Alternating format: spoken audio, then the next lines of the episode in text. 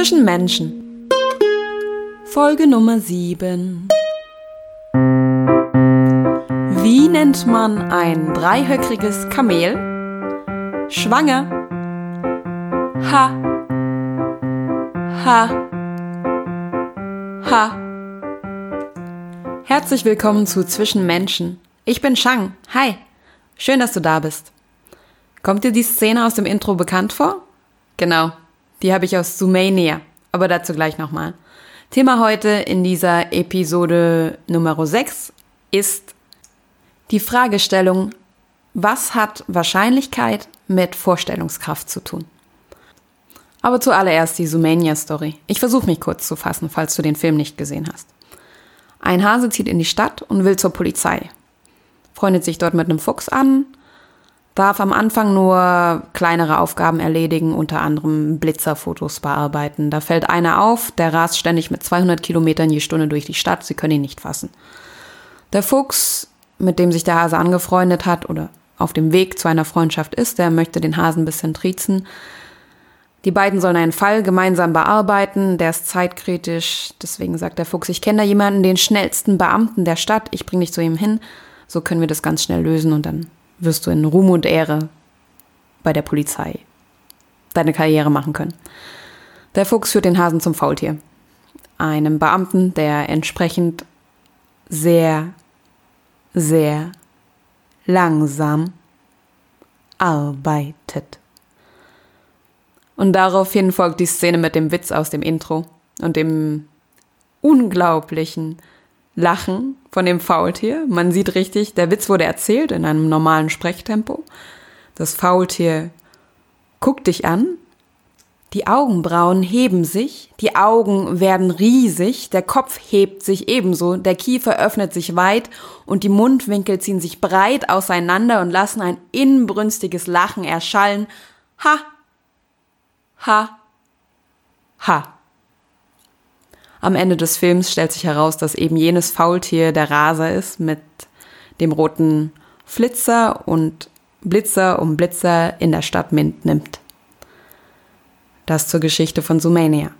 Was ich dir damit sagen möchte, ist, dass es bei den Menschen so ist, dass je präsenter etwas im Denken ist, also desto plausibler etwas wirkt, desto wahrscheinlicher denken wir, könnte dieses Ereignis oder diese Eigenschaft oder dieses was auch immer sein.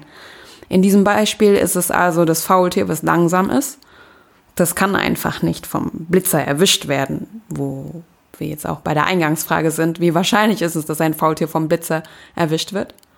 Und ein anderes Beispiel wäre zum Beispiel Lotto, der Euro-Jackpot.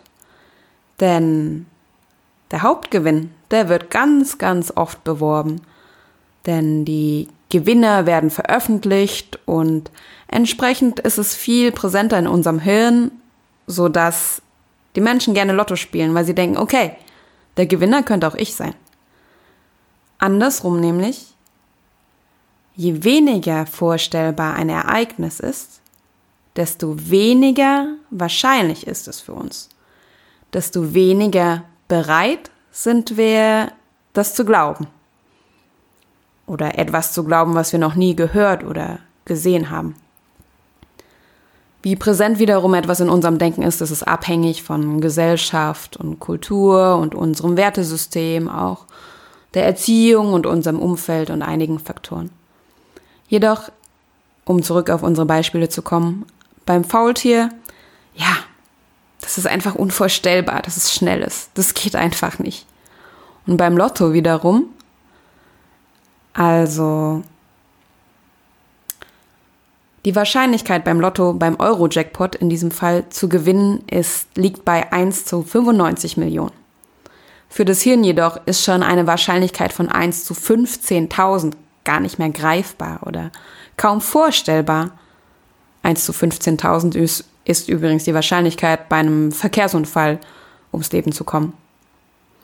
Entsprechend, und das obwohl der Verstand das eigentlich weiß, dass wir normalerweise nicht so leicht bei einem Autounfall ums Leben kommen oder nicht so leicht den Euro-Jackpot gewinnen, dennoch schürt die Hoffnung und ja, diese Vorstellung, dieses präsente, okay, die Gewinner gibt's, also kann ich ja auch mal gewinnen. Die, diesen Trieb dazu, dass man, dass man gerne Lotto spielt. Denn der eine Gewinner, diese eine Person, den kann man sich sehr gut vorstellen. Noch besser nämlich können wir uns selbst als Gewinner vorstellen. Genau deswegen halten wir das nämlich für wahrscheinlicher. Fazit also aus der heutigen Folge.